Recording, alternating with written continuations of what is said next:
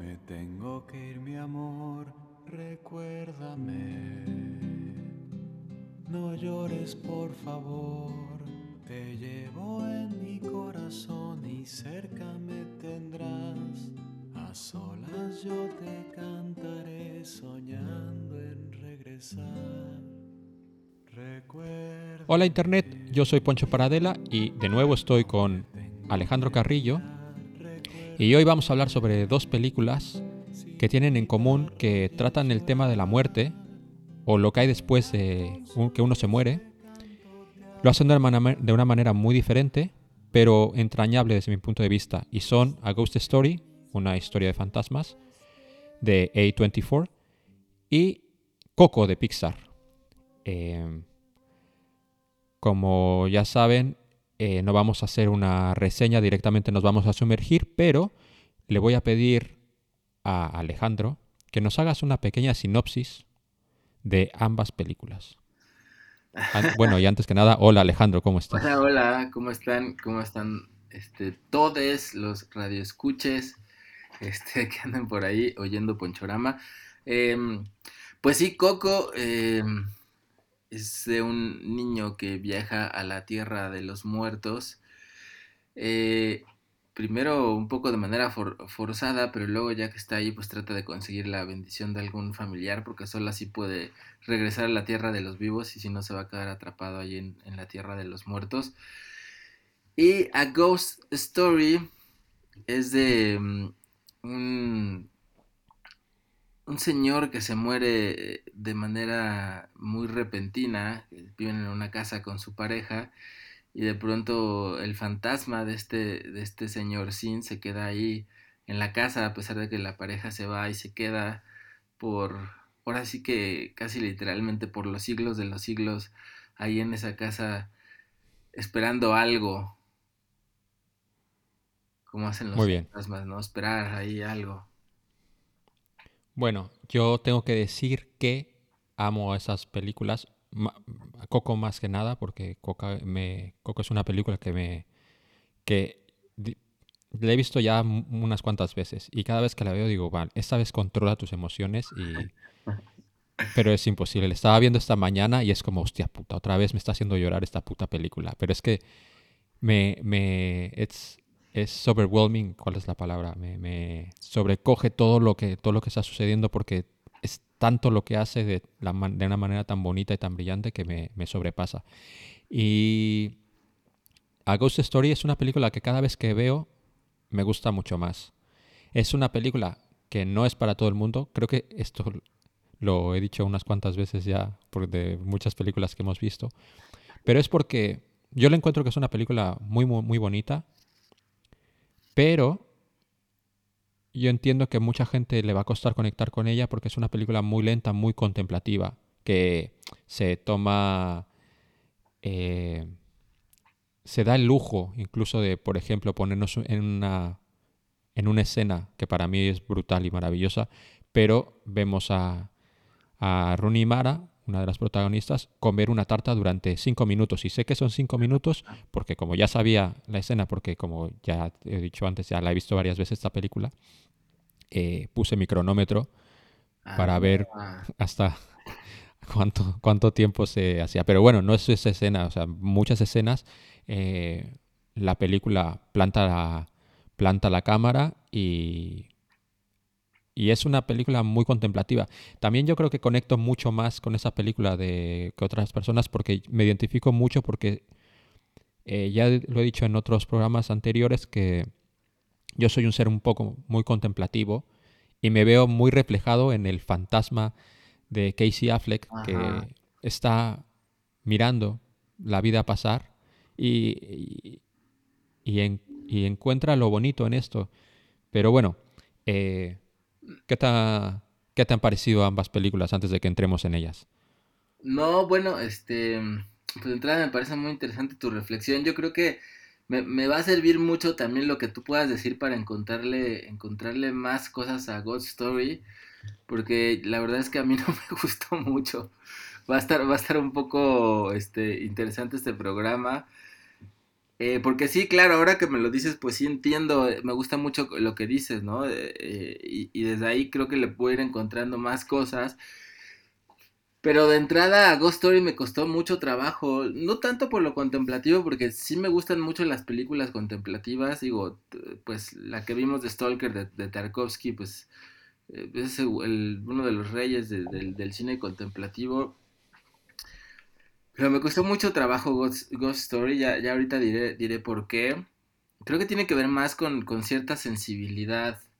No sé, a ver si logro articular bien y bueno, por otro lado, Coco, pues también coincido mucho contigo. Es una película que, que, me ha gustado muchísimo desde que la vi.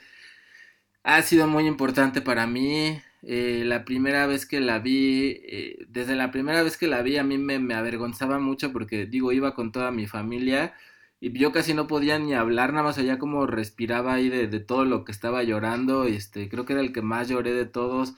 Y así a lo largo de, de, todas las muchas veces que lo he visto, todavía esta última que la vi con, con mis hijos, todavía vas a me voltear a ver y ya estás llorando, papá, ya estás llorando. Y yo, sí, otra vez estoy llorando. Y a pesar que yo dije, no, igual esta vez, igual que, que, que, que Poncho, dije, no, esta vez pues ya no creo que, que, que, que, vaya a llorar otra vez y otra vez, ¿no? Entonces, es una película muy, muy, muy interesante y muy importante que también ya quiero ahorita que, que hablemos de ella encontré otras cosas también con el tiempo que, pude ver. Pero bueno, no sé con cuál, con cuál empecemos primero, Poncho. Eh, yo creo que hagamos lo que hace la gente inteligente que hace estas cosas y dejamos lo bueno para el final. Porque así enganchamos a la gente. No sé, al menos eso es lo que intento siempre, dejarlo lo bueno para el final, como el postre.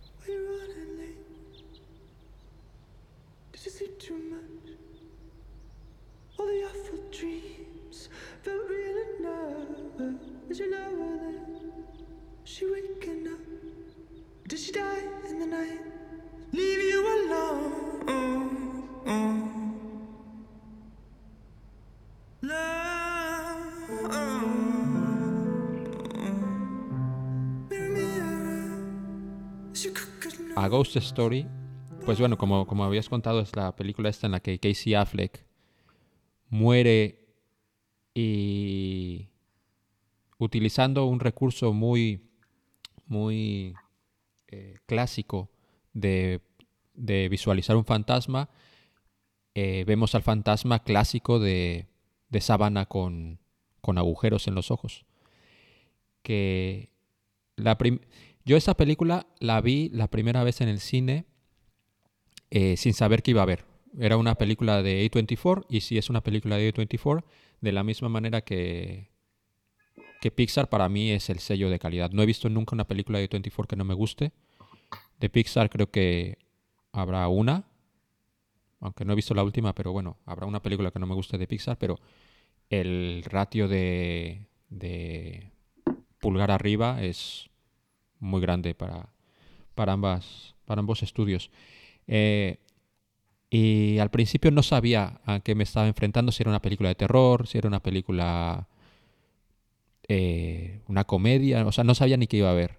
Y, y bueno, como lo dije desde el principio, es una película muy lenta, muy contemplativa. Empiezas a ver a, a Casey Affleck y a Rooney Mara acostados durante mucho rato, luego hay un ruido, se levantan a ver qué, ha pasado, cosa que será eh, importante una vez avance la película porque eh, es, un, es, una película un poco que no está contada de esta manera, pero es cíclica de la manera que hace, que entiende el, espacio-tiempo, supongo. Y Casey Affleck muere, Casey Affleck después va, Rooney Mara lo va a hacer reconocimiento del cadáver, sale y de pronto se levanta Casey Affleck. Pero se levanta de tal manera que tú piensas, ay guay, no está muerto. Hasta que la siguiente vez, cuando ya lo ves caminando por el pasillo, ya lo ves con los agujeros en la cara y dices, vale, es un fantasma. Eh, pasa la clásica escena esta de que se abre la puerta para que él vaya hacia la luz, no va hacia la luz, cosa que esta vez que me está dando cuenta es como la puerta está, está abierta cinco segundos, o sea, tampoco le dejó pensar mucho. O, o a lo mejor eh, utilizó la telepatía esta que se utiliza en, en la película que me fascina, que es cuando... Bueno, es, no, no, no quiero ir tan adelante. Eh, Casey Affleck vuelve a su casa ya como un fantasma y eh, está ahí mirando a, a Rooney Mara como, como vive la vida. Luego pasa una de mis escenas favoritas, que es cuando ve a un fantasma, fantasma ve un fantasma vecino que no sabe que sabe que está esperando algo, no sabe ni lo que está esperando, pero me encanta la manera que se comunican, que es eh, con subtítulos. Y para mí, esta vez lo entendí como telepatía con subtítulos. Que para mí sería la mejor manera de telepatía porque una de las cosas que me aterraría de, del superpoder de la telepatía es, no poder controlar el ruido. Y esto me parece brutal porque no te, eh, no te hace ruido en el cerebro, solamente lees o dejas de leer. Entonces me parece una, una manera muy limpia de comunicarte telepáticamente con alguien. Y bueno, eh, después sí que hay algunos elementos de terror, que es eh, cuando viene una familia eh, mexicana, supongo que es, a vivir a esta casa. Se raya, no entiendo muy bien por qué se raya. tira unos cuantos platos y se va. Llegan después otros jovenzuelos haciendo una fiesta y ocurre ahí un speech sobre una cosa que conecta mucho para mí Coco y a Ghost Story, que es eh, la idea sobre el recuerdo y sobre lo que nos da vida eterna de alguna manera, que es que alguien nos, que, alguien nos recuerde. Y, y tampoco es que, que, sea un speech muy impresionante porque es, pues es un, un tipo que va muy de listo y, bastante insoportable ese, bastante insoportable y es esta gente que, quiere impresionar sobre todo a, las chicas que, hay ahí sentadas, eh, dándoselas de, de, muy sabio. Pero, pero lo que viene diciendo al final es que, que cómo, cómo le da vida, cómo te, le da vida el recuerdo que, generas.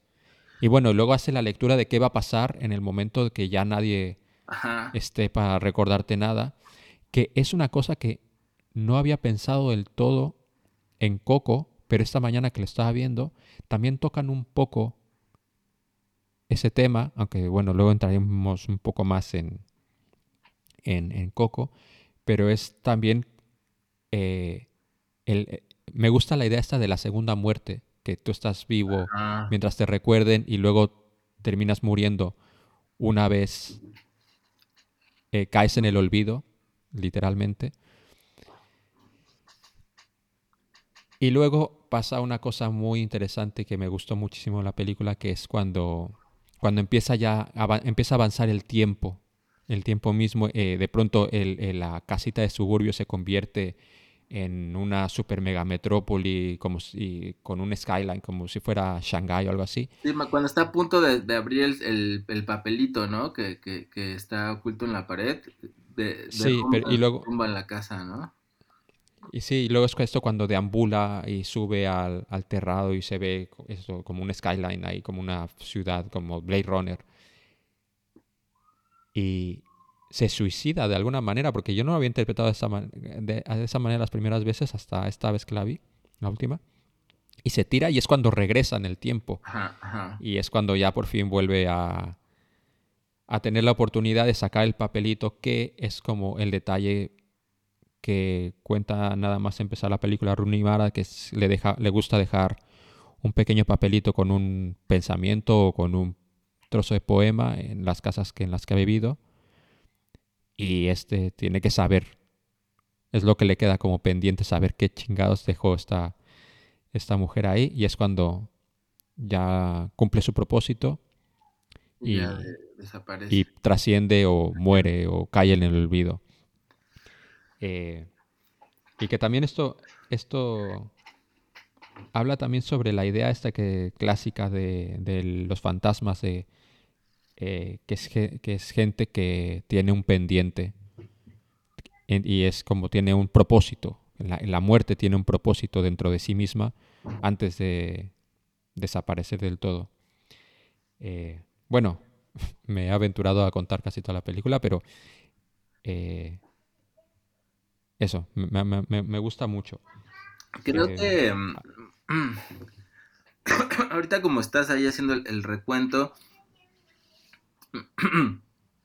me parece em, Estoy, estoy como, creo, creo, que quedando más claro qué es lo que no me termina de gustar de la peli, de la peli, lo que sí me gusta, o sea, lo que sí me gusta y, y que me gusta mucho es esto que dices de, de cómo está concebido el tiempo, de cómo después de ese futuro que podría parecer interminable, regresa otra vez al, al principio, o sea, que de, de, esa manera el, pues el tiempo es, es cíclico y no se acaba y, y de algún modo contradice la idea que plantea el, el güey este infumable que está echándose su choro filosófico, que es, sí, mientras alguien te recuerde vas a vivir, pero en pocas palabras lo que este güey quiere decir es que al final nadie te va a recordar, entonces que no hay que hacer nada, no hay que escribir, no hay que hacer nada porque todo lo que hacemos, eh, escribir una novela, cualquier cosa es para, según él, es para para trascender, para, para, pasar a los anales de la historia y que seamos recordados y que eh, Beethoven se seguirá escuchando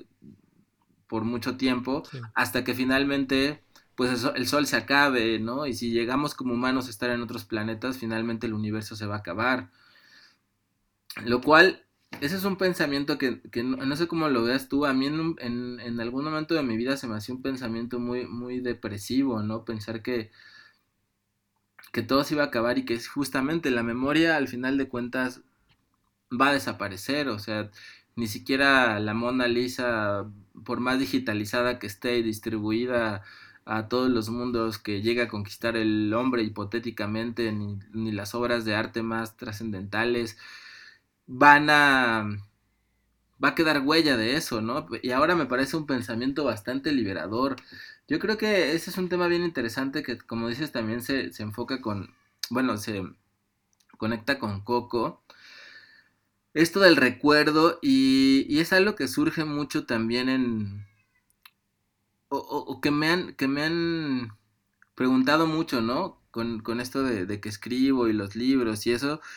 Eh, y muchos alumnos a veces me, me, dicen, no, pues yo lo único que quiero es escribir una obra este, memorable, que, que trascienda y que, que, pueda perdurarme y hacer que yo sobreviva, ¿no? Uh -huh. Y aunque es un pensamiento pues muy natural, a mí también se me hace como muy pues muy contraproducente, ¿no? Se me hace un peso demasiado grande, entonces uno no está escribiendo realmente para eh, pues para sí mismo, para conocerse, para el presente, sino uno, nada más está escribiendo en ese sentido para el poder, para el poder de sobrevivir y perpetuarse. Lo cual también es cierto que es bastante ridículo porque mm, ni Cervantes va a sobrevivir a esto, ¿no? A lo mejor a nosotros nos parece que sí porque somos demasiado pequeños, pero al paso de los tiempos nadie, na, nada de esto que hacemos va a sobrevivir y yo creo que es que es liberador esa idea, ¿no? A mí, a mí la verdad, antes lo decía de dientes para afuera a lo mejor porque suena muy bonito, pero ahora lo digo realmente convencido. Ya una vez que yo me muera, si me recuerdan o no me recuerdan, si queda rastro del que fui o de lo que no fui en este mundo, pues siento que, que no es algo que me preocupe. Ya será cosa de los que estén vivos. Yo ya ni voy a estar, ¿para qué chingados me, me, me, me voy a estar preocupando si me siguen adorando, si me siguen recordando, si me siguen recordando con cariño? No lo sé, a mí por lo menos me últimamente eso me ha hecho sentir muy, muy, muy libre, ¿no? Estoy aquí para amar a los que quiero en este momento y ya lo que pasa en el futuro, pues yo para qué chingados me, me, preocupo de algo de lo que ni siquiera tengo el control y el poder. No sé, ¿cómo ves esto, Poncho? Ya ni hablé de la película, pero ahorita, ahorita regreso. No, no, no, sí, o sea, sí, pero tienes completamente razón, a menos de que ocurra algo como en Coco y y sí que tengas una una razón. por- Vida, una vida que dependa de, Claro. de que la gente te recuerde. Y bueno, eh, Alejandro, si tuvieras que dejar un papelito eh, para que para el recuerdo, ¿qué dejarías escrito? Mm, pues lo, lo que dejaría pues sí sería un mensaje como personal, yo creo a mi familia, a mis amigos, a los que quiero, diciéndoles que los quiero mucho. Yo creo que eso es lo, lo, lo único, ¿no? Diciéndoles desde ese momento donde lo escribí, diciéndoles que pues que sepan que lo que siento por ellos, ¿no? Quizás no de una manera tan, pues sí, tan, tan simple, pero Creo que sería bonito, ¿no? Encontrar de pronto un papel de, la experiencia que tú tuviste con otros, con otros seres en ese momento. Yo creo que haría eso, no sé. Tú, Poncho. Yo, eh, tomando, eh, creyendo de que es un mensaje que va a leer una, socie- una sociedad más avanzada en el futuro eh, y lo va a ver como una reliquia del pasado, eh, escribiré todo es mentira. Porque, no sé, es lo que se me ha venido a la cabeza ahora mismo. Eh, bueno, pero hablando, hablando de esto del papelito, ahora sí ya, porque me perdí en la reflexión esta y, y ya no dije lo de la película. Creo que lo que me, lo que me molesta un poco de la película, o lo que siento que por eso quizás no me gusta tanto,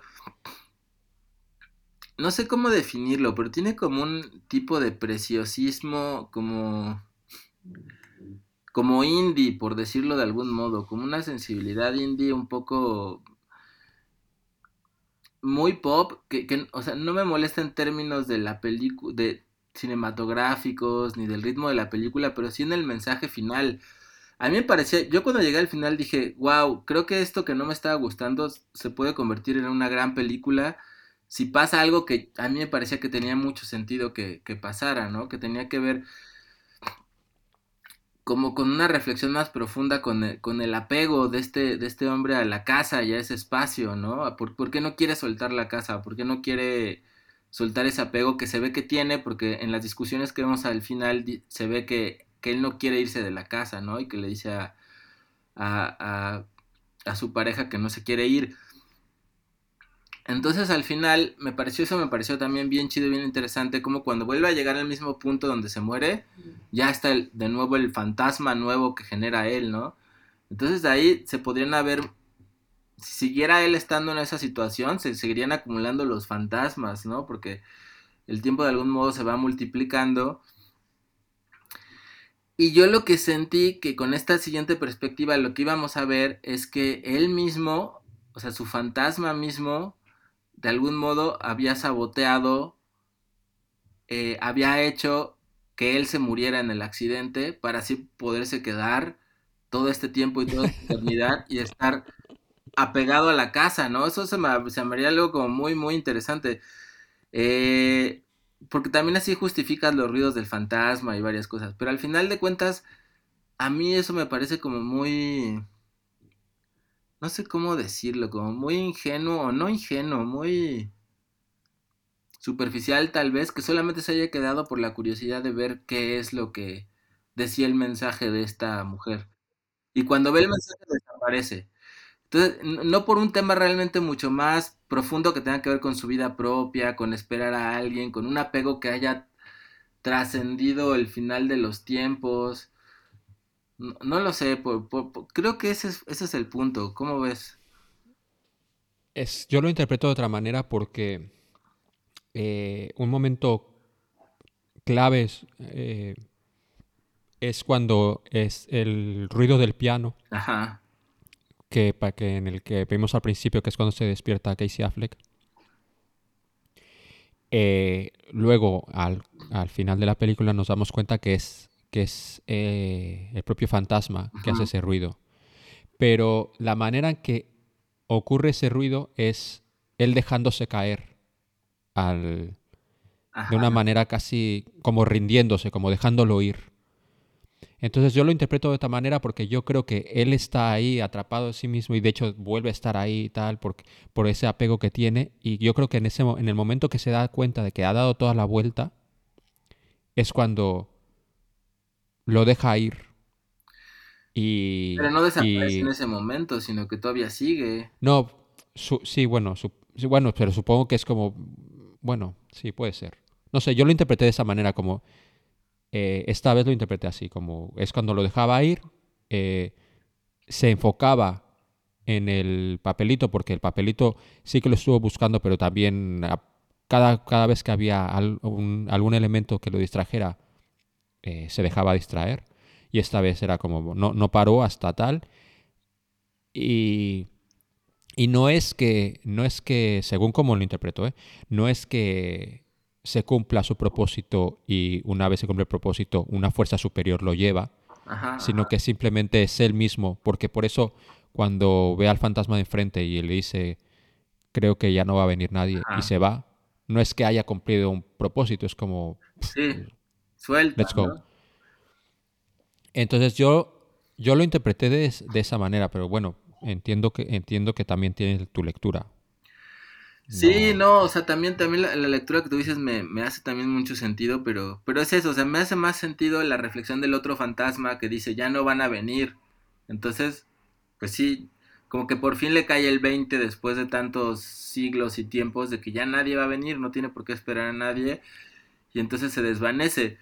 Pero sí, justo yo siento que, que acá ese efecto se, se diluye porque más sentido esto que dices con el piano, o sea, si soltar en ese momento es como, por fin me doy cuenta que, que está pasando y puedo soltar este apego.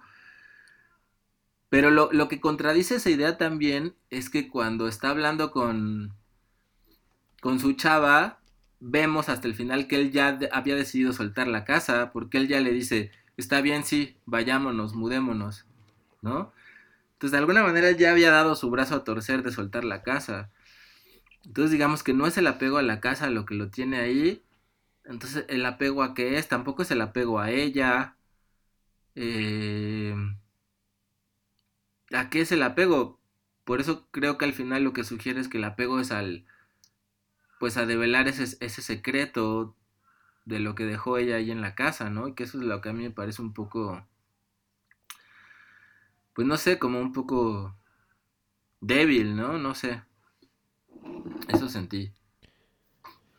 Eh, bueno, es que también eh, tampoco queda muy claro esto, te, digo que es, creo que es una, es muy abierta en, en la manera en que lo puedas eh, entender muchas cosas, porque tampoco queda muy claro de que tiene que estar en esa casa por, porque tiene que estar ahí, o sea, del, Sino porque se quiere. levanta en el hospital y se va caminando por ahí. Tampoco sabemos si se podía haber ido o no se podía haber ido. Alejandro, digamos que, que está muy apegado a la realidad este, este film y cuando te mueras espero que en mucho tiempo eh, cuando te levantes a dónde vas ¿qué vas a hacer?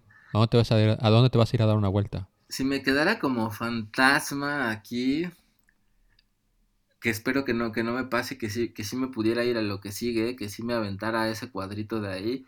Pero lo que creo que me re- retendría, la verdad, como para ver y, y, o sea, pues yo creo que sí sería mi familia, ¿no? Como ver cómo están, como, como esa duda de cómo van a estar, cómo va a ir su vida. O sea, creo que eso es lo que me, me retendría, ¿no? Como estar justamente viendo, pues viendo a mis hijos y, y todo eso, como, cómo les va. Creo que eso es...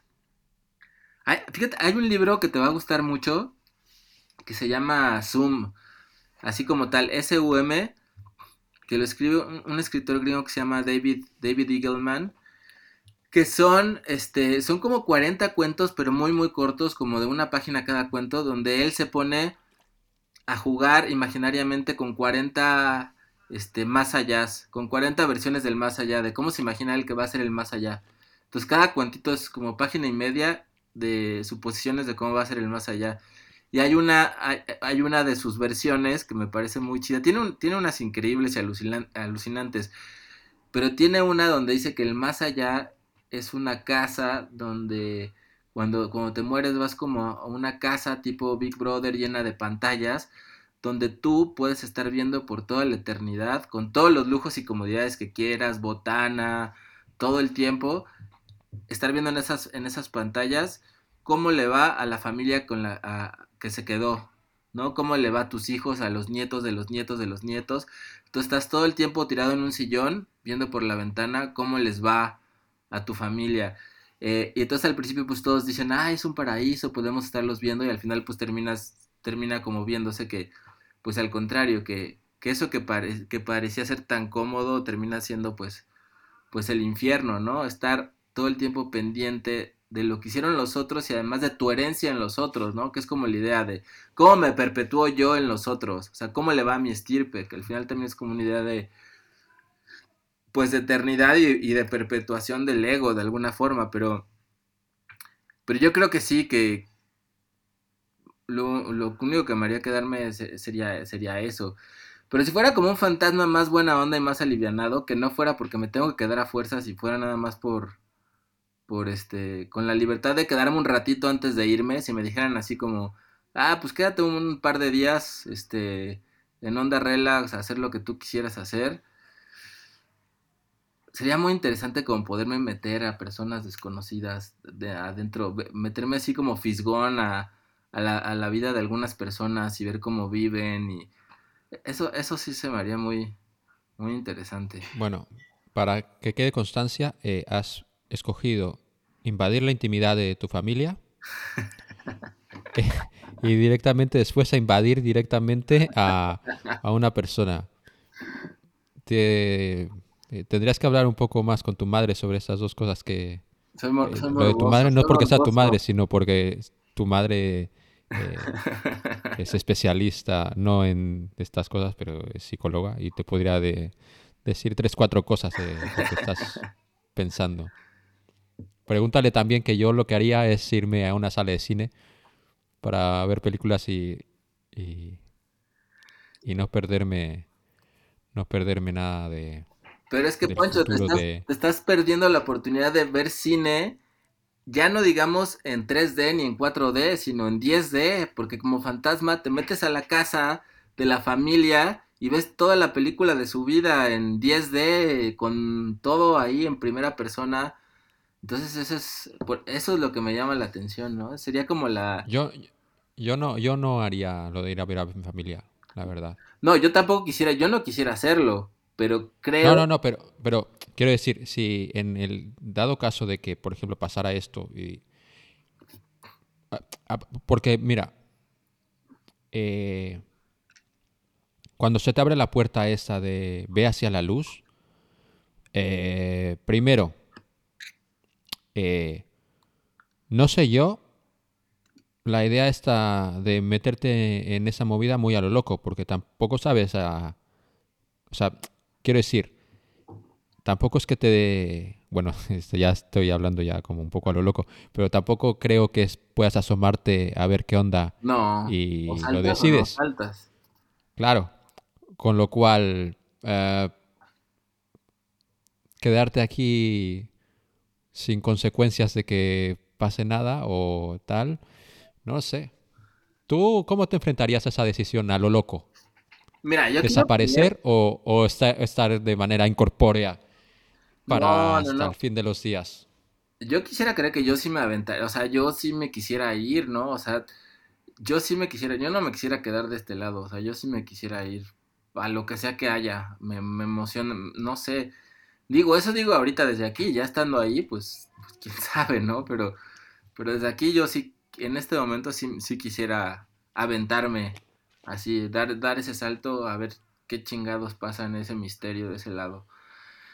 Eh, ahora, ahora te digo eso, si me tuviera que quedar a fuerza, o sea, lo único que me haría como, como quedarme, que me retendría sería eso, ¿no? Como, como ese apego a, a los que quiero, pero, pero, espero que no pase eso, porque sí, a mí sí me gustaría aventarme así ese lado a ver qué pasa.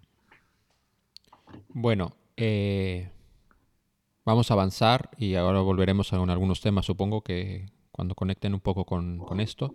Y vamos a hablar de Coco. A ver, pero me, me falta una pregunta que yo te quería hacer de, Pregúntame.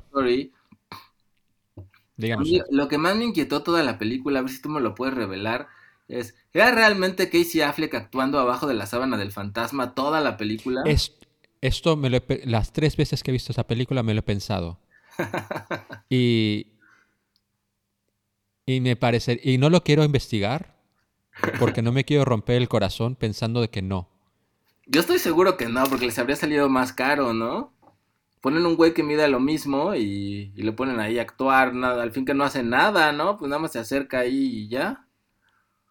No lo sé, hay, hay dos cosas que pensé eh, esta vez mucho eh, en la película. Es como, eso, ¿es Casey Affleck todo el rato? O no solo todo el rato, en algún momento. Y luego hay una cosa que me gusta mucho de... eh, no, esto no lo he dicho antes, pero la fotografía de la película me, me encanta, que es el formato este cuadrado. Me, me- me gusta mucho eh, también la paleta de colores que utiliza y eh, crea, la, crea la situación esa de, de- de que estás como... Realmente como casi como él mirando la situación, como si estuvieras en una ventana eh, asomado viendo la situación. Me, me gusta mucho esto que, esto que hace la película. Y otra, eh, recuerdo, me hace recordar el regreso del Jedi, porque en una, en una escena muy específica, porque me gusta que poder de alguna manera ver, entender y ver las emociones del fantasma sin que tenga sentido porque es un fantasma y no estás viendo nada más que una sábana, pero hay varias escenas que de la manera que está grabada y de la manera que se mueve de- eh, el fantasma, puedes entender la emoción de... del y bueno, esto lo recuerdo con la famosa escena esta de Darth Vader cuando va, está mirando a Luke, al emperador, a Luke, al emperador y mata al emperador Ajá. como algo que no tiene, no, no, no tienes ninguna manera de percibir realmente lo que está pensando porque es una máscara, no tiene ningún tipo de, de no tienes una forma de ver si es la, la- la cara, entiendes perfectamente qué está pasando en la mente de, de este personaje, Darth Vader en su en el regreso del Jedi o, o, o el fantasma de Casey Affleck en, y eso me parece súper bonito. Pero sí, eh, eh, no voy a investigar nunca porque no me quiero romper el corazón, porque creo que es harto probable que tú tengas razón y no sea Casey Affleck todo el tiempo. Pero bueno, que como te conozco, sé que en algún momento lo va- investigarás tú y me lo dirás. así. Es lo que estoy haciendo para ver si, si puedo decírtelo. Ya, ya. Pero bueno. Ya. Pero bueno, conociendo, bueno, no conociendo, eh, dado el tipo de película que es, Ajá. que son estas películas que estos actores eh, las hacen como por amor al, al, al cine. Es que se hacen estas películas independientes que no va a haber mucha gente, pero son proyectos como que se hacen, obviamente cobran dinero por esto, pero son proyectos que se escogen por, por, por, por gusto. Creo que hay una posibilidad real de que sí haya sido Casey Affleck el que esté metido ahí. Sería muy interesante. Si, si, si fuera, sería, estaría muy, muy chido. Eh, pues eso, avanzamos, vamos a hablar de Coco. Hey, chamaco, tranquilo. Está bien. Dije también que no los quería. ¡Héctor! ¡Héctor! Está olvidándome, ¿Qué- ¿Quién? Mi hijita. Ella es la razón de que quieras cruzar el puente. Solo quería verlo otra vez. Hice mal en abandonar Santa Cecilia. Quisiera decirle cómo lo siento. Quisiera decirle que su papá sí trató de volver. Que él la amó y mucho. Mi Coco. Una de las cosas que, que llama la atención de la película es que cuando, cuando se anuncia la película y ves las primeras imágenes de la película, juras y perjuras que el niño se llama Coco y él es Coco. Y esto es muy loco que es el nombre de la abuelita que es una parte muy importante de- del film y es lo que el corazón del film al final, pero que el, el- el nombre de la película sea el de Mamá Coco es un detalle precioso, pero es muy loco. Bueno, y supongo que porque es más fácil llamar la película en todos los mercados Coco que, que- que Miguel.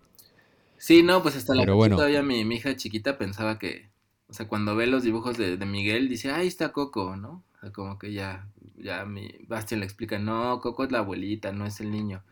O sea, que sí es una confusión así que para los niños pequeños creen que en realidad Coco es Miguel.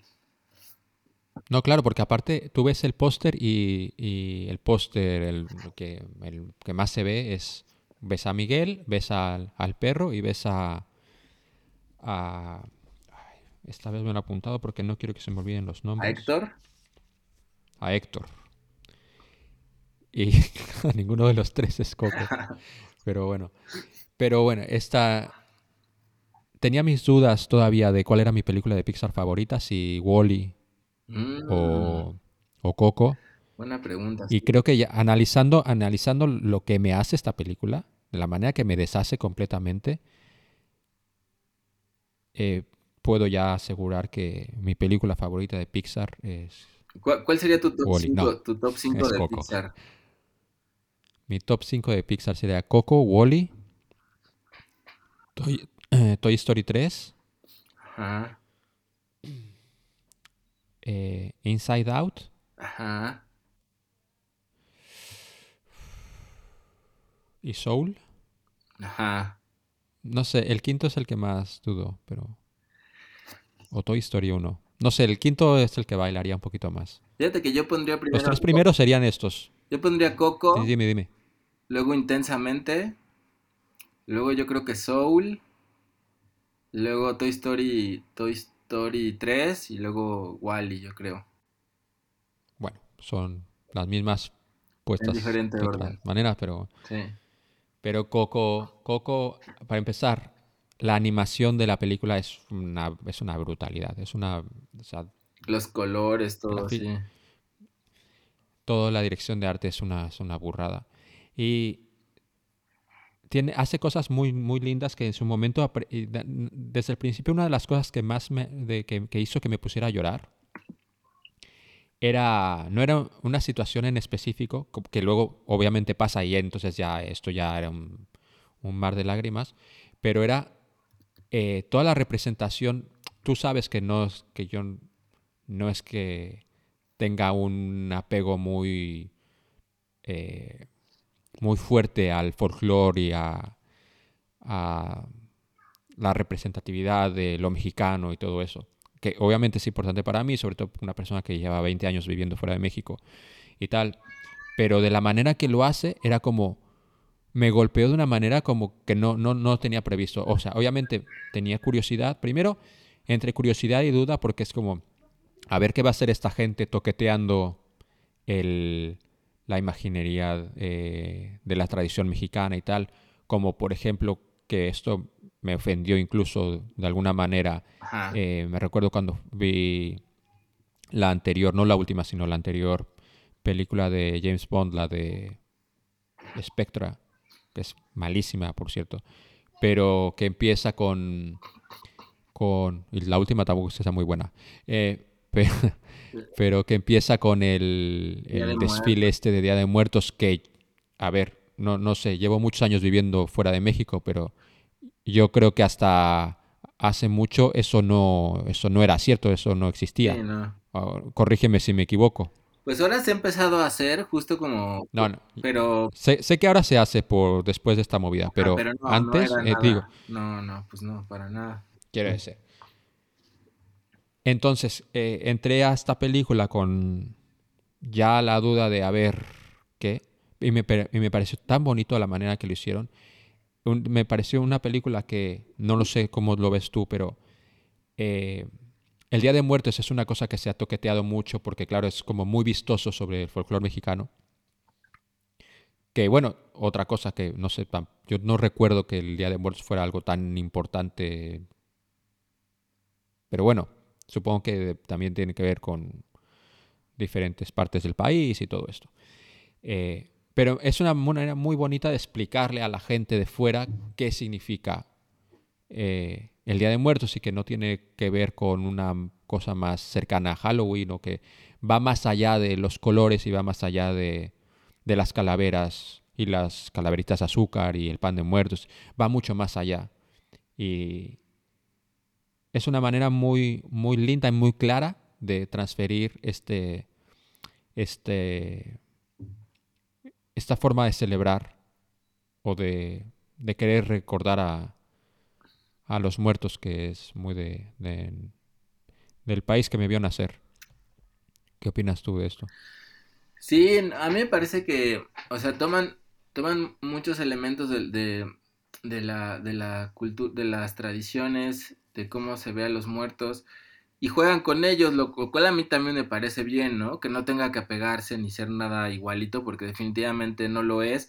O sea, me parece muy interesante lo que hacen porque reconstruyen todo un mundo de los muertos a partir de esta tradición del Día de Muertos eh, y con algunas otras referencias tomadas incluso de la mitología prehispánica, pero crean algo completamente nuevo, ¿no?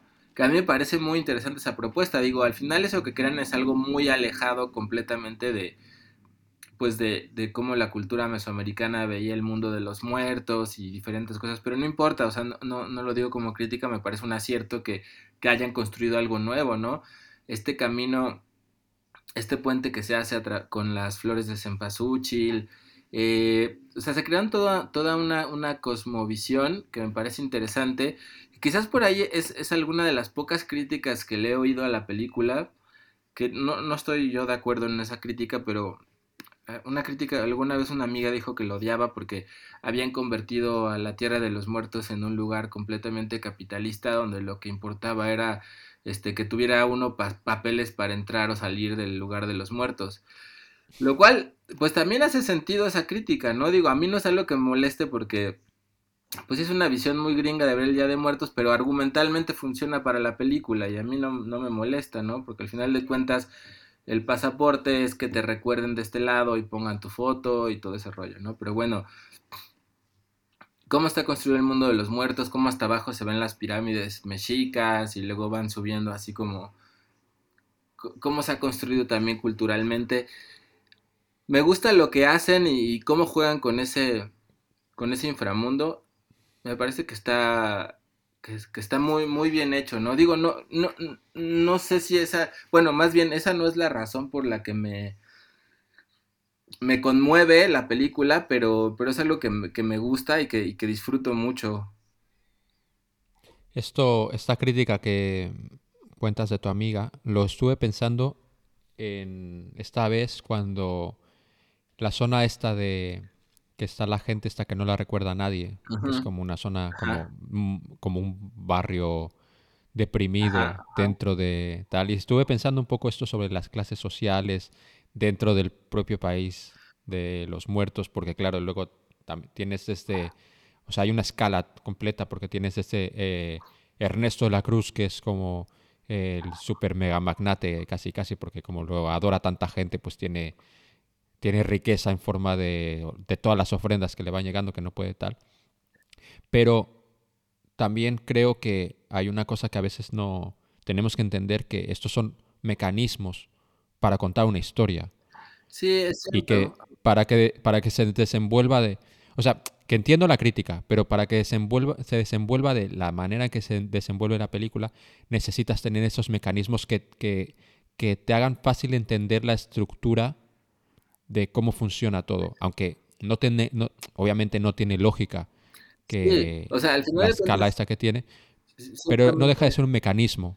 Es un mecanismo, pero o sea, ciertamente sí es una visión pues completamente gringa, ¿no? Los más ricos son los que más recuerdan, o sea que son los que más fama tienen en el mundo, y los otros que no son famosos pues son los pobres jodidos que se van a volver a, morir, ¿no? O sea, sí, sí, hay como una lectura muy gringa acerca de la fama y de, y de, y de qué es el recuerdo y etcétera, pero bueno, o sea, yo coincido con esa crítica, pero para mí no le quita aciertos a la película. O sea, al final de cuentas, pues sí son. son, son gringos los, los que la hacen y tienen esta visión del mundo que de alguna manera pues sí permea todo lo que hacen, pero creo que a pesar de eso toca lugares que trascienden incluso eso, ¿no? Eh, y que a lo mejor juegan con esta misma crítica y, y la trascienden de algún modo. Entonces a mí se me haría justo como muy mezquino quedarse con esa crítica porque creo que la película trasciende eso y, y, llega a lugares para mí muy, muy significativos, ¿no? Que, que son los que, los que realmente me, me, conmueven, porque, o sea, ¿qué es lo que a ti más, más te, el núcleo de lo que más te conmueve de la, de la peli? No, pero, eh, espera, antes de llegar ahí, es que, por eso hablo como de los mecanismos, o sea, Miguel, a través de todas estas cosas, eh, llegas a... a, en algún momento tiene que haber un elemento que dé dramatismo al asunto y que exista esta gente a la que vamos a ver que no recuerda a nadie incorpora en ese momento el elemento de que hay una consecuencia más allá de que, o sea, la primera consecuencia es que el niño, si no consigue la bendición esta, se muere. Pero luego hay una consecuencia segunda, que es que incluso en el país de los muertos, eh, hay la consecuencia de ser olvidado y ya trasciendes ya a otra cosa que no se, que no se sabe lo que es. Y eso me pareció súper bonito, como, ¿y ahora qué?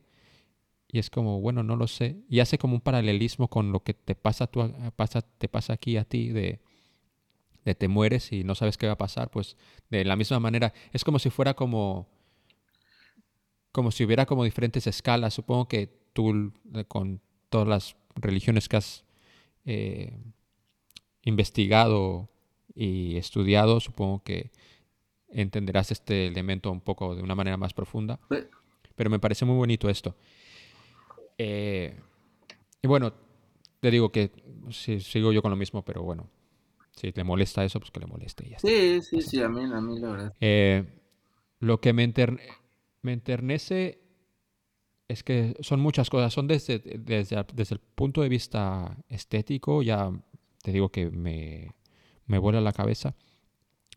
Y luego la idea esta del recuerdo eh, no es algo que yo le hubiera dado mucha importancia, pero una de las cosas que más me ha cambiado durante mi vida fue el haber perdido, bueno, el, que mi padre eh, haya muerto y es una cosa que me sigue afectando cada día. Eh, y una de las cosas que, ahora estuve pensando mucho... Tenemos 40 años, pero en realidad, pues sí, estaba... Es que hasta ahora lo entiendo, pero en realidad, pues sí estabas muy joven, ¿no? Cuando, cuando murió tu papá. ¿Cuántas tenías? Bueno, tampoco... No, tenía... No, tampoco era tan joven, tenía 25 años. No, bueno, pues ya comparándolo como 40, pues sí se me hace, ¿no? Ya, ya.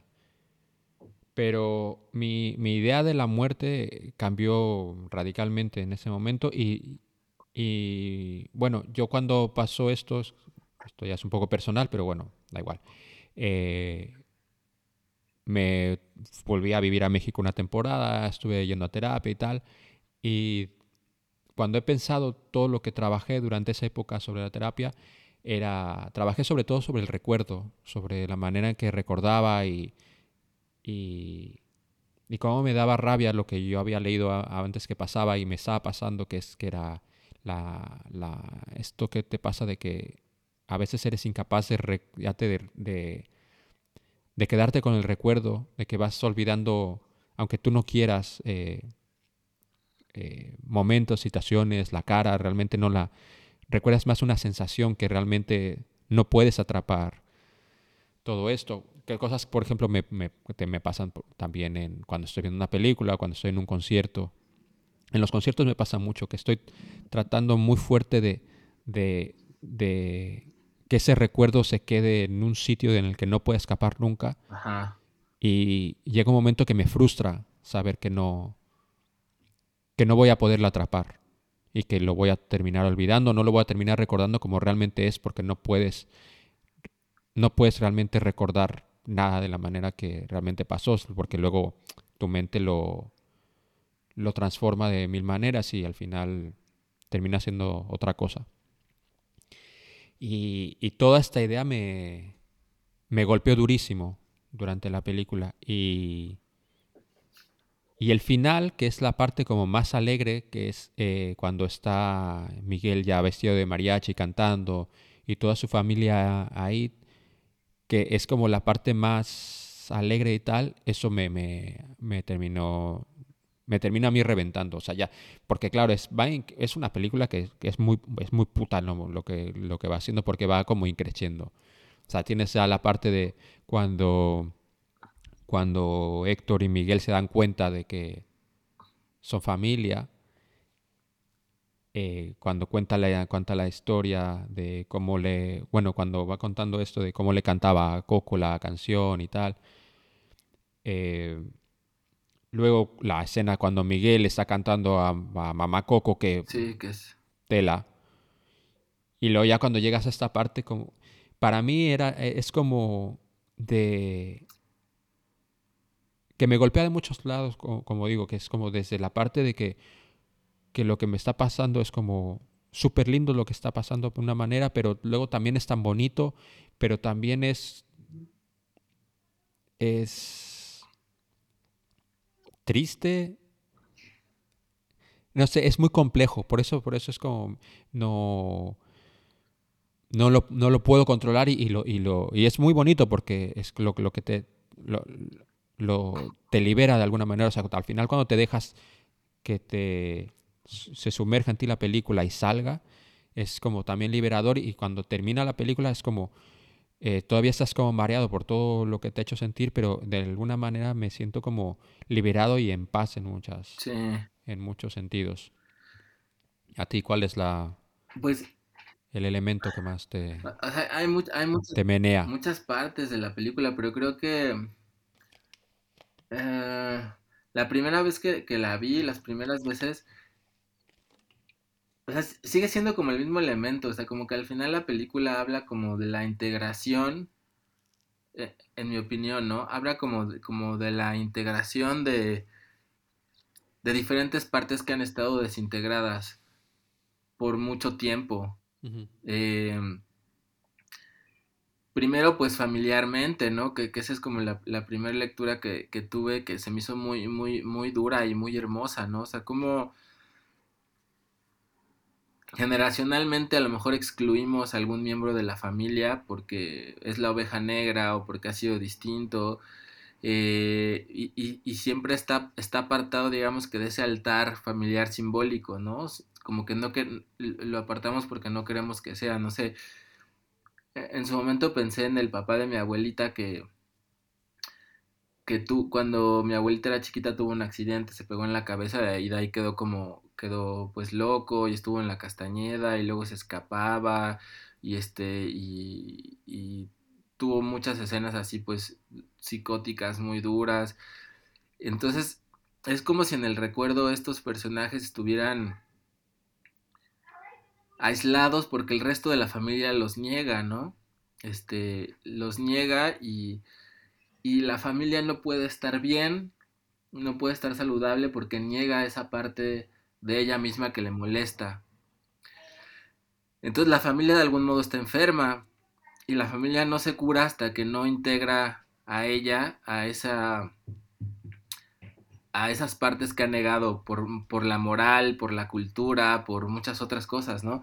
Entonces eso me pareció conmovedor, me, me pareció conmovedor desde el inicio, como este hombre que justamente estaba relegado, Héctor, que está excluido, está en el fondo del, de, en los barrios más bajos porque su familia lo, ha renegado por, por, el dolor que causó, por lo que sea, cómo finalmente lo vuelven a integrar a la familia. Entonces ahí hay, una sensación que creo que es la sensación que sentimos de que algo se cura, de que algo se integra y al final están just, just, juntos todos por fin de nuevo, ¿no? Es esa sensación de unidad de nuevo familiar donde todo todos los que pertenecen originalmente a esa familia están juntos de nuevo. Entonces se cura ese, ese sistema familiar y, y eso me parece tremendamente conmovedor.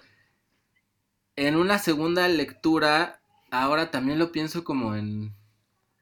como volteando a ver a la familia interna de cada uno, ¿no? Como como esas diferentes partes de nosotros que tienen diferentes intereses, gustos, las partes más oscuras, las partes que negamos de nosotros mismos. Eh, este poder aspirar a esa reunión ideal donde todos los las diferentes las diferentes partes de nosotros mismos, la diferente familia interna que nos habita pueda reunirse y no estar peleada como toda la vida, renegando de, de, partes de nosotros. Me parece también muy interesante esa lectura y, terriblemente conmovedora. Y luego, además, lo más bonito que, que siento que hace la película es esta integración, pero al final una integración sin, sin condiciones, porque ese es otro ángulo que me conmueve mucho de la película, que finalmente la familia deja de exigirle al miembro de la familia que sea como ella quiere que sea para que sea parte de la familia. Y lo respeta, respeta lo que, esa, lo que esa persona es en su, en su individualidad, ¿no? Entonces al final, ese es el punto también donde más me quiebra, ¿no? Cuando le dicen, toma, aquí está tu bendición sin condiciones. Porque eso es una cosa que, mm, que muchas veces cuesta mucho trabajo en las familias, ¿no? O sea, a lo mejor tú y yo hemos sido más afortunados o no sé, eh, pero, pero pocas veces hay como esa bendición en general de las familias de sé quién tú eres, como sea, aunque eso no corresponda a mi visión del mundo, a lo que la familia espera de ti. Eh, eso es una cosa que toca en la película que me parece interesantísima y más como lo hacen, ¿no? Entonces, ese final por eso es como tan... ¿Cómo se diría? Pues sí, tan, tan, tan épico en ese sentido, ¿no? Porque se, se reintegra la familia separada por tanto tiempo, la familia excluida por tanto tiempo, se reintegran y juntos le dicen, tú también eres parte de la familia, pero por ser quien eres, no por lo, lo que nosotros te exijamos que seas. Entonces ahí hay una, una, cosa de, aceptar al otro como es y aceptar que cada quien en la familia es distinto y que en, esa en ese chance de que cada quien sea lo que es puede realmente ser, existir una familia saludable y unida, ¿no? Porque de otro modo, este, pues justamente, ¿no? La familia se convierte más bien en la causa de la enfermedad, ¿no? En esto, en esto que ha dicho muchos, ¿no? Eh, eh, la familia es el origen de todo el mal. ¿Por qué? Porque la familia muchas veces termina siendo lo que te aprisiona. Te aprisiona a no ser quien tú eres. Y si no pagas sacrificándote a ti mismo, no eres parte de la familia. Entonces siempre está uno como en esa división terrible, ¿no? De, pues sí, quiero ser parte, quiero pertenecer a esto, pero también quiero ser, quiero ser yo y quiero descubrirme. Entonces creo que ahí tocan un tema, este, trascendental, ¿no? No sé cómo, cómo lo veas. Sí, sí, soy. Estoy de acuerdo. El... La idea esta de que te condicionen, te condicionan incluso el amor, pues es muy. Es muy chungo. Y está muy bien cómo, cómo lo termina resolviendo. Eh, hablemos un poquito de Ernesto de la Cruz. Y yo te quería preguntar, algo que es algo o alguien que sirve de tanta inspiración para tanta gente y para tantas generaciones como e, lo es Ernesto de la Cruz dentro del mundo de Coco. ¿Qué pasa con eso cuando está basado en, en una información falsa? Bueno, que hasta qué punto es falso o que no, porque al final él sí que cantaba, no eran sus canciones, pero las cantaba él. Luego ahí eh, hay una discusión sobre el intérprete y tal. Pero quitando eso de lado, eh, aparte de que esto de que la, la historia la, la, cuentan los vencedores, no los vencidos, pero ¿qué dice, qué dice sobre la humanidad esto? Mm,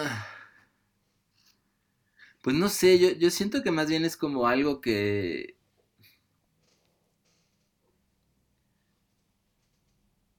No sé cómo decirlo, pero yo, o sea, yo creo que realmente no hay... O sea, habría una diferencia si, si uno quiere pensar en términos muy, muy realistas, ¿no? De que digas, ay, no, pues es que él realmente nunca compuso mis canciones, las canciones, entonces pues ya no es tan importante para mí y todo eso que sentí no existe.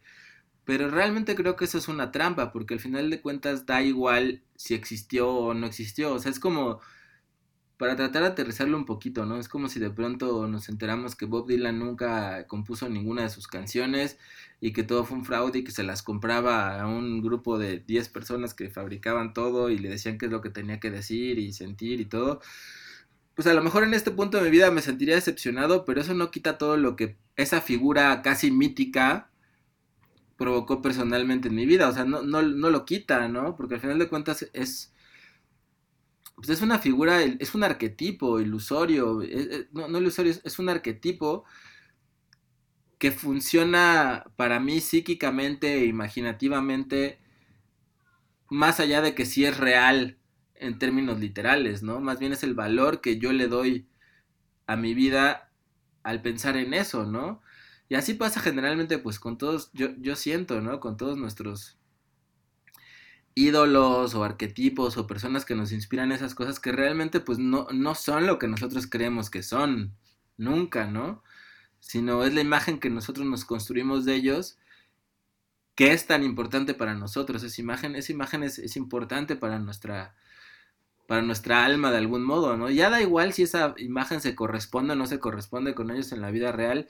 Yo creo que ya sería pedirles mucho, ¿no? Más bien que sean ellos los ellos, ellas, los depositarios de esta de estas imágenes que nos creamos a partir de ellos, creo que ya es, es suficiente, porque más bien nosotros somos los que los construimos, ¿no? Dentro, dentro de nosotros, y eso, eso es lo importante. ¿Cómo, ¿Cómo ves, Ponchito? Sí, porque es que, bueno, esto ya es querer hacer ya una lectura muy que se va de la película y que tampoco va por ahí. Pero es que esto lo pensaba cuando, al final, cuando les ves la, estatua esta del de la cruz y le ponen ahí, olvidado.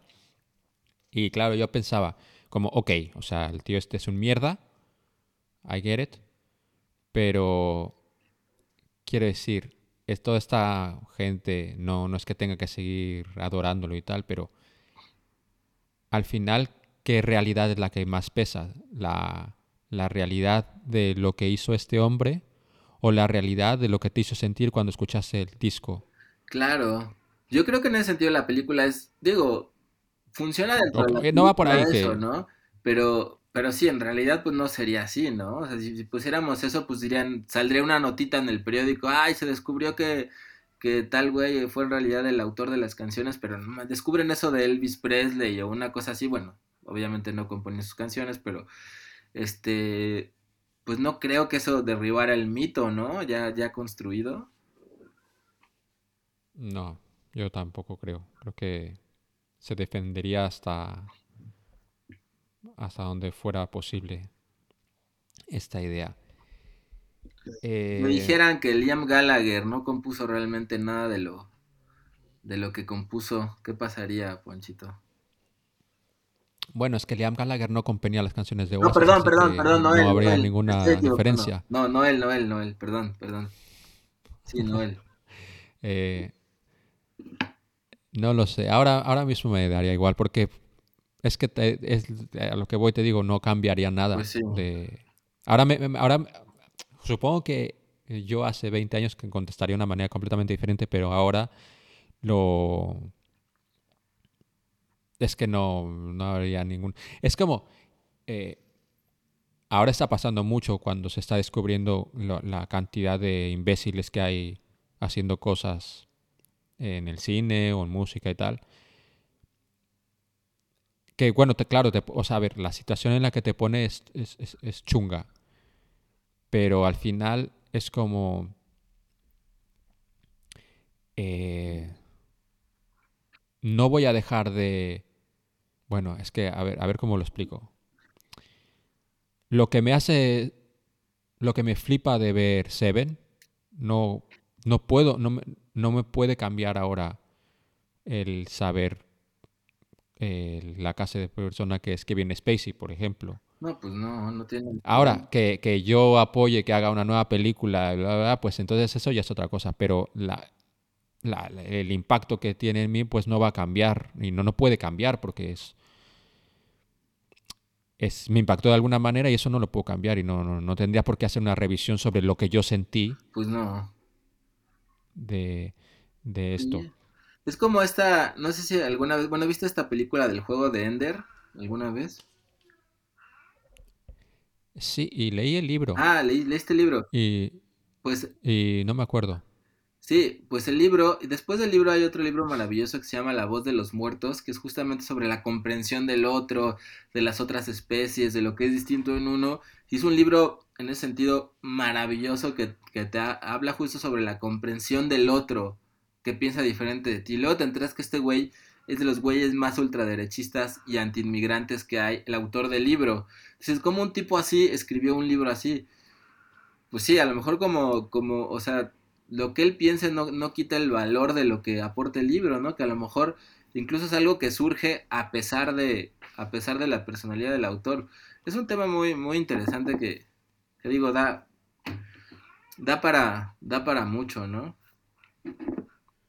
Bueno, y yo creo que tampoco es un tema sencillo de... todo se... Creo que es- está pasando mucho en esta época que se quiere una solución muy sencilla sobre algo. Es como, sí, no, Y hay cosas que, que le agregan complicación a esto. Hablando de temas complicados, en, otra vez volviendo hacia la lógica del universo de Coco.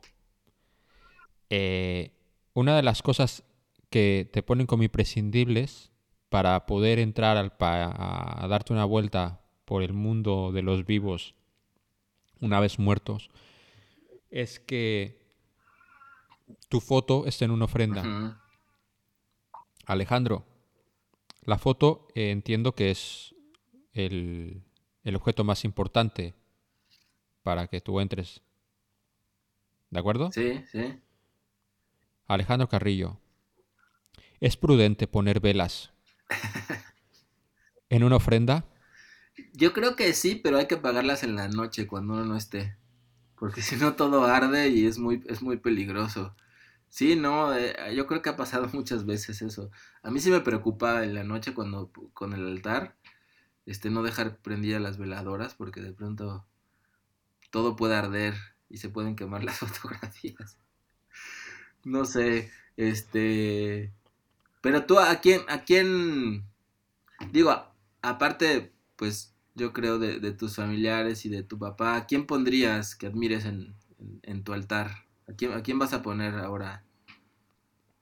Bueno, yo nunca he puesto un altar. ¿No? Eso ya lo tengo que... de- Yo nunca he puesto un altar. No, pues puede ser tu primera vez, Ponchito. Es muy bonito ¿A quién hacerlo. pondrían un altar? Pues no lo sé, porque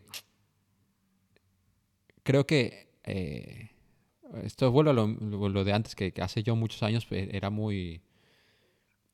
Tuve, un, tuve una época que tú sabes que fui ultra mega fan hasta, hasta desesperar a, a parejas y todo esto de, de Oasis y No, pero tienen que estar muertos. todo No, no, no los puedes. Sí, sí, pero sí, pero a lo que voy es que si hubiera pasado en aquel momento, pues, pues sí, pues hubiera puesto un un altar y su velita a, a Noel o a Liam o algo así. Ahora, como me, estoy desapegando de muchas de estas cosas, pues me costaría. Obviamente, supongo que el día que se muera, si se muere antes que yo, espero, no es porque quiera que se muera, pero como es más mayor que yo, eh, me, me- me va a impactar mucho, por, como por ejemplo yo recuerdo cuando se murió, bueno, cuando, sí, cuando se murió eh, Chris Cornell, que tampoco es que yo hubiera sido ultra mega fan de Chris Cornell, pero me, me molaba, pues es la, ma- lo leí, me puso triste porque escuché una canción y Es que sí, una... supongo que será.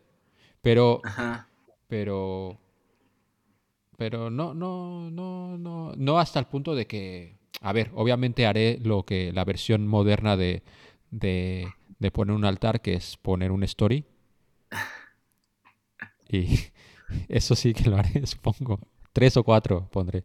Es que es una... Pero más allá de eso, no. Es una pregunta muy interesante porque a mí también me impacta mucho cómo cuando se muere una persona famosa la gente sufre. Pero ¿por qué sufre realmente? No sé, es que la verdad yo lo pienso. O sea, el día que me digan que se muere Bob Dylan, que ha sido muy importante en mi vida, de manera sincera, o sea, no creo que me vaya a doler mucho. Pues Digo, lo admiraba y Pero es todo, que- pero, pero es que pues, no es- lo conocí, no es de pero mi es que es- familia, ¿no? Y además la imagen de lo que él representa, pues va a seguir estando viva, ¿no? O sea, más allá de que, de que él esté...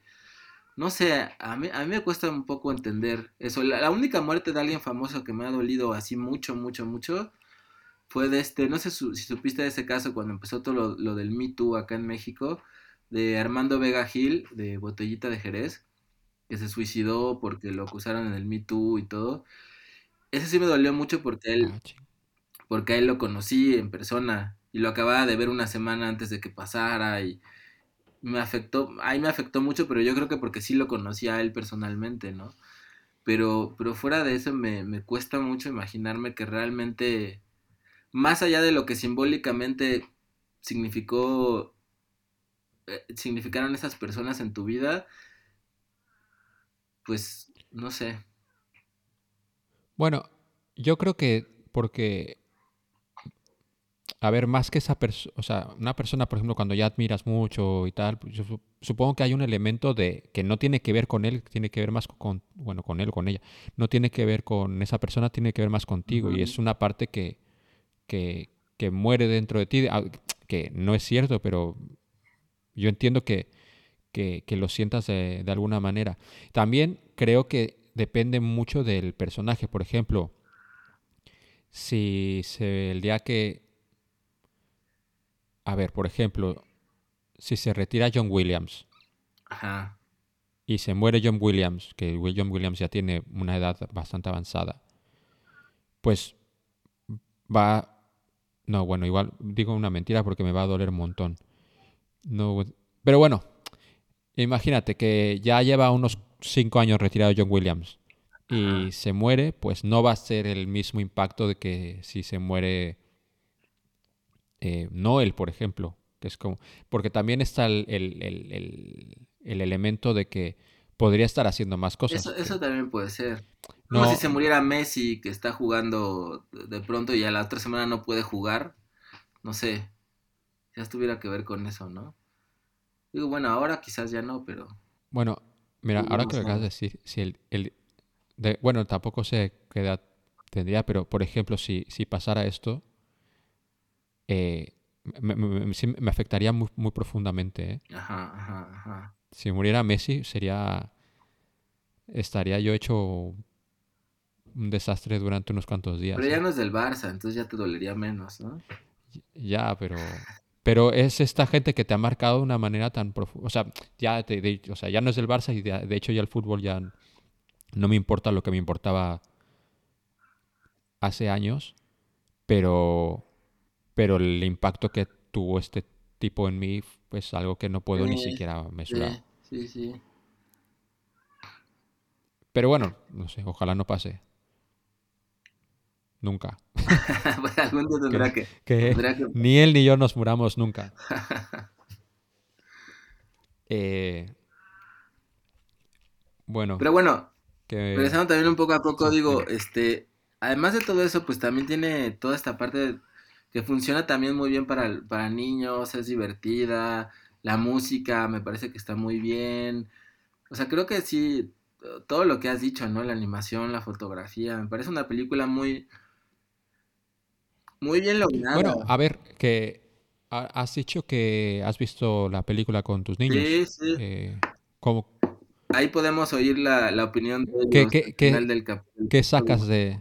Sí, pero ¿qué sacas tú de, de, la- de esta experiencia? Quiero decir, porque como todas las películas de Pixar tienen este elemento que son, no son películas para niños, son películas como que son amigables con los niños porque tienen muchos colores y tal, pero al final la, el core de, de la película es muy profundo y e- es una película que va más dirigida hacia un público adulto que hacia, que hacia los niños. O sea, es una película kid friendly. O sea, Pixar es un estudio kid friendly, pero no es una no es un estudio de películas para niños. Pues no lo sé, eh, no lo Eh, sé. O sea, yo pienso que es que es pa- tanto para niños como para adultos, porque, o sea, mm, No, no, no. O sea, yo creo que sí, pero yo creo que el, el- de la manera que el, está planificada a, a- a nivel de, de la narrativa de la película. O sea, al final, como el, entre comillas, el mensaje que, que te quiere dar la película es una lectura que un niño no puede llegar a esa lectura porque no tiene la vida suficiente como para llegar a esas conclusiones. Pero bueno, porque obviamente yo creo que tu hijo, por muy listo que sea, sí, no, no, pues son, no, son cosas diferentes. ¿Cuál, Dime, ¿cómo vive un niño, Coco? Pues muy, muy emocionados. O sea, la primera vez que la vi, la vi con él y, mi hija chiquita pues tenía unos meses, entonces se quedó afuera del cine. Este, y, y, nos metimos con él a verla, que de hecho pusieron esa vez una cosa espantosa de tráiler que casi parecía película de Frozen y que me, me indignó mucho. Ah, y lo, lo, tuvieron que retirar por las críticas. Oh, de la gente, una cosa horrible. Cosa. Sí, sí. Este, y, y salió, salía muy, o sea, sale muy contento, muy emocionado, queriendo la guitarra de Coco y cantar y disfrazarse de Miguel y, eh, o sea, les emociona mucho la, la película en otro, en otro nivel, más en la música. Luego, luego, pues se sabía ya todas las canciones y le cambiaba las letras a algunas canciones según lo que él creía escuchar. sí, por mucho tiempo se, se obsesionó bastante con, con Coco. Este, le, le, le, ¿Tú crees que... Ajá. Y ahora digo, Está también el elemento... Cuando la El elemento este de... Espérate. Sí. ¿Tú crees que también... ¿Qué tanto peso crees que tenga el elemento esto de que él se pueda ver reflejado realmente con... Con Miguel. Pues a nivel... O sea, no es lo mismo, por ejemplo, que esto es una cosa que yo he hablado mucho, que, que nosotros estamos muy acostumbrados a a que los referentes que teníamos pues eran, por ejemplo, Luke Skywalker, que por ejemplo para mí realmente no física ni, cultural ni nada tengo que ver con, con Mark Hamill. Y ahora sí que está pasando que está habiendo más representatividad y hay... Eh, pues ahora está Miles Morales, está... Pues... ¿qué, ¿Qué tanto... ¿Qué tanto impacto crees que ha tenido este elemento en, en tu niño? Pues, o sea, yo creo que conscientemente no, pero inconscientemente sí. O sea, por supuesto que yo, yo creo que no es lo mismo crecer y ver en la película a alguien que sea moreno o mexicano, que sea este famoso en todo el mundo y que sea el héroe de la película, por supuesto, a ver al típico gringo güero. Sí, yo creo que a nivel inconsciente hace una diferencia completa, ¿no? En cuanto a aceptación. O sea, que todavía estamos a un, a un mar de distancia de, de llegar a una cosa de equidad donde, donde se vean, nos veamos representados a otro nivel. Pero creo que claro que las cosas han cambiado porque, digo, aunque uno prende la tele aquí y obviamente ve que todos en las películas mexicanas, bueno, en Televisa y telenovelas y comerciales son blancos y todo. Pero hay una diferencia, que ahora ya ni siquiera es necesario tragarse esos comerciales y esas películas porque, porque ves YouTube, ¿no? Entonces la cómo te ves representado es muy muy diferente, ¿no? Y también en relación a a mi hija, por ejemplo, ahora hay muchas más Barbies morenas y negras y personajes y está la doctora Juguetes y Dora y, y eso no, no, existía antes. Entonces yo, creo que eso es importante, aunque todavía es es como muy muy inconsciente, o sea, no es algo que, que sea que, que digan, ay, este me parezco a tal, aunque yo creo que por supuesto que sí lo, lo perciben y es importante, pero en ese sentido también sí de la primera vez que lo vio, que él tenía cinco años ahora, que la volvimos a ver que tenía nueve, las reflexiones que, él tiene sobre la película han ido cambiando mucho. Y ahí lo, lo irán en, en, los comentarios que, que mandan para este ponchorama. Eh, este programa lo estamos grabando en parte porque va a ser el Día de Muertos. Ya teníamos como muy claro que íbamos a hablar de Coco. Ya hace ya empezamos en febrero esta aventura y ya teníamos claro que para estas fechas hablaríamos de Coco. Eh, el Día de Muertos se ha afectado de alguna manera para tu hijo a, través de esta, a través de esta película? O sea, ¿le está dando como rollo importancia a toda esta movida o no? Yo creo que sí, pero la verdad es que nosotros siempre le hemos dado importancia. O sea, acá en la familia, desde que yo era chico, siempre pusimos altar. Digo, o sea, no, no estos megaltares así mexicanos, pero siempre, yo me acuerdo desde chico, poníamos un pequeño altar y mamá ponía ahí las fotos de los escritores que admiraba que se habían muerto. Yo en la adolescencia, pues ponía Kerouac y ponía a los escritores que admiraba, que sabía que ya se habían muerto. Entonces, algo que siempre hemos hecho, siempre, siempre, siempre. Entonces, ahora pues con Coco, pues aún más. Y justo ahorita todo este podcast estaba pensando que no hemos puesto la ofrenda y que a ver si hoy nos ponemos a, a ponerla, porque eh, yo creo que sí, para mí se me hace un ritual muy, muy, muy bonito de conectarte con las personas que quieres, que ya no están. O sea, hay, hay una parte reflexiva muy, muy bonita, ¿no? Que ahora vi que sacaron, que yo creo que eso te habría gustado, unas... Los de, los de Cerveza Victoria sacaron sus six packs de Cerveza Victoria como sabor cempasúchil, pero tú la compras y puedes personalizar cada lata y poner la foto de, de alguien, este, o sea, tú personalizas cada lata, pones la foto de algún muerto tuyo y un mensaje que le quieres decir a esa persona y te las mandan impresas personalizadas cada lata. Eso se me hizo, se me hizo padre, digo, no, no las compré. Y el sabor a cempasúchil me dieron ganas de probarla. Yo creo que ha de haber sabido interesante esa, esa cerveza. Yo tengo que confesar que eh, de momento no estamos haciendo el podcast en vídeo, pero la cara de asco que he Sí, puesto es nada más has mencionado el sabor a cempasúchil en una cerveza, pero bueno, cosas más raras, eh. Pero madre mía, que, que asco. Ay, a mí sí se me antoja bastante. No, no sé. Bueno, guárdame una, a ver si hay suerte y puedo ir estas navidades. No las compré Manda, manda hacer, era manda a hacer una con mi cara o con mi nombre. O con el nombre del programa, coño. podría estar bueno, ¿no? Eran bastante caras, Piensa. pero, o sea, salían como el Six como 600 pesos. O sea, te sale como a 100 pesos la cerveza, pero yo creo que sí valía la pena, ¿no? Ahí para el, para el recuerdito. Bueno, esto va a quedar muy feo que lo diga yo, pero no sé cuánto cuesta una cerveza normal. Ah, No sé. es que no- O sea, no- mi referencia de... una victoria normal te saldrá precios, como en no. unos 15 pesos. Y acá, te- Ah, no, acá pues no mames. te termina saliendo como en 100, ¿no? Está, está un poco pasado. Sí.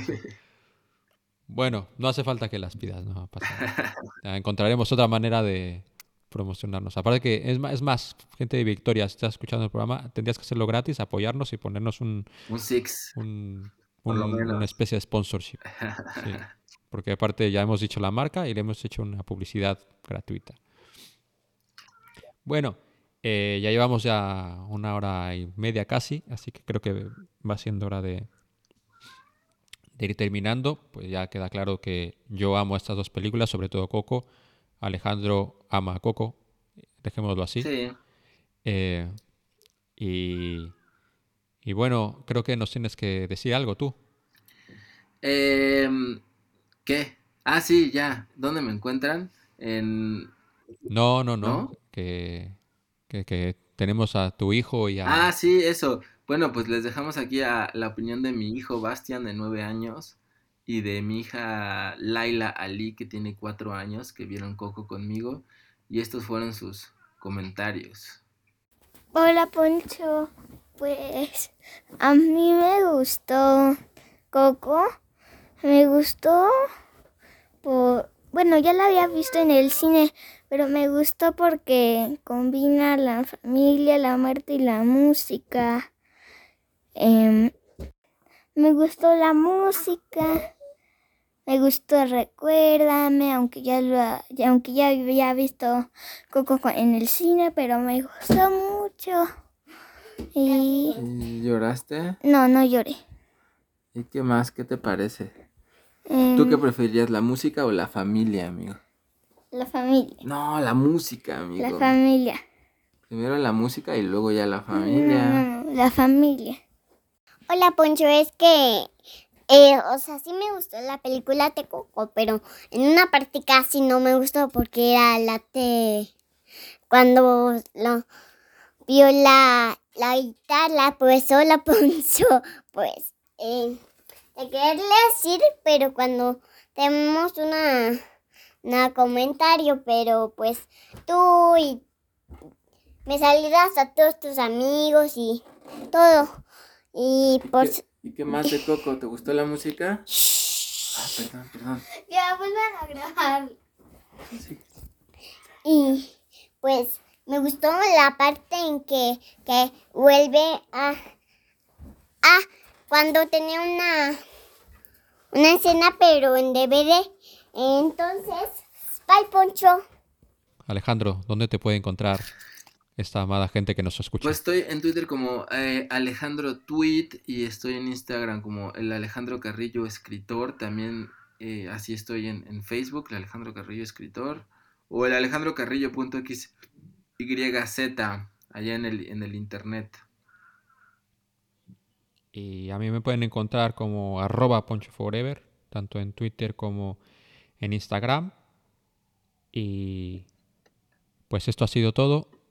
Muchas gracias por estar con nosotros y por cierto, recuérdenos y muchas gracias Internet. Adiós. Recuérdame, aunque tengo que emigrar, recuérdame. Si mi guitarra oyes llorar, ella con su triste canto te Hasta que en mis brazos tú estés.